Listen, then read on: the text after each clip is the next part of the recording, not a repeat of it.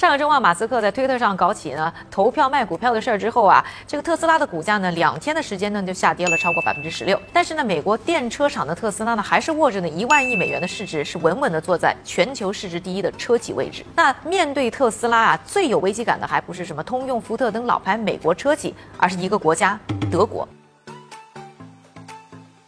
人口呢还不到四川一个省的德国，绝对是高端车大国。这个车主口中呢津津乐道的 BBA，无一例外都是来自德国。加上呢保时捷和大众形成强大的车队阵容，对于德国经济来说啊，汽车产业绝对也是支柱型行业。在二零一七年的时候呢，汽车行业对德国 GDP 的贡献就将近百分之十，并且制造了德国百分之七点二的就业机会。同时呢，当时德国有将近一半的专利申请也都是来自于汽车行业的，也难怪啊，前首相默克尔在职十六年，隔三差五。就会为车企站台，但是呢，电车品类的崛起却似乎和德国没啥关系。首先啊，创新类的电车企业集中在两个国家，美国和中国。其次呢，德国传统车企进入电车市场不但起步慢，而且速度慢。而德国电车之所以发展的这么慢，也有呢一些天生的原因。首先啊，拥有了油车方面先进技术的德国呢，早年呢是没有动力呢去开发电车的。其次呢，电车相比于传统汽车呢，生产呢较为简单一些，德国呢工业化的长处呢体现不了。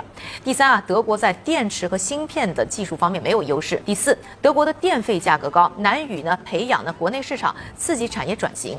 而对于于啊生产的汽车呢出口比例超过四分之三的德国来说，在整体呢已经向电车倾斜的全球市场当中啊，这个竞争力呢就在慢慢消失。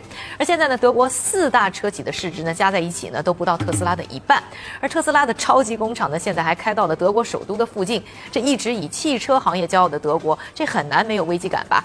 而对于德国，一个呢是压注在自己呢超强的研发实力上，期待呢技术上。能有突破，带来超车的机会。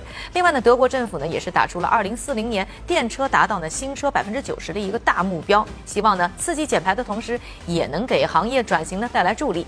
而德国的车厂呢也在奋力追赶啊。宝马集团呢今年上半年的电车呢就以将近百分之一百五十的增速呢在增长着，而奔驰的口号呢更是从电车为先变成电车唯一，看看能不能跑赢下半场。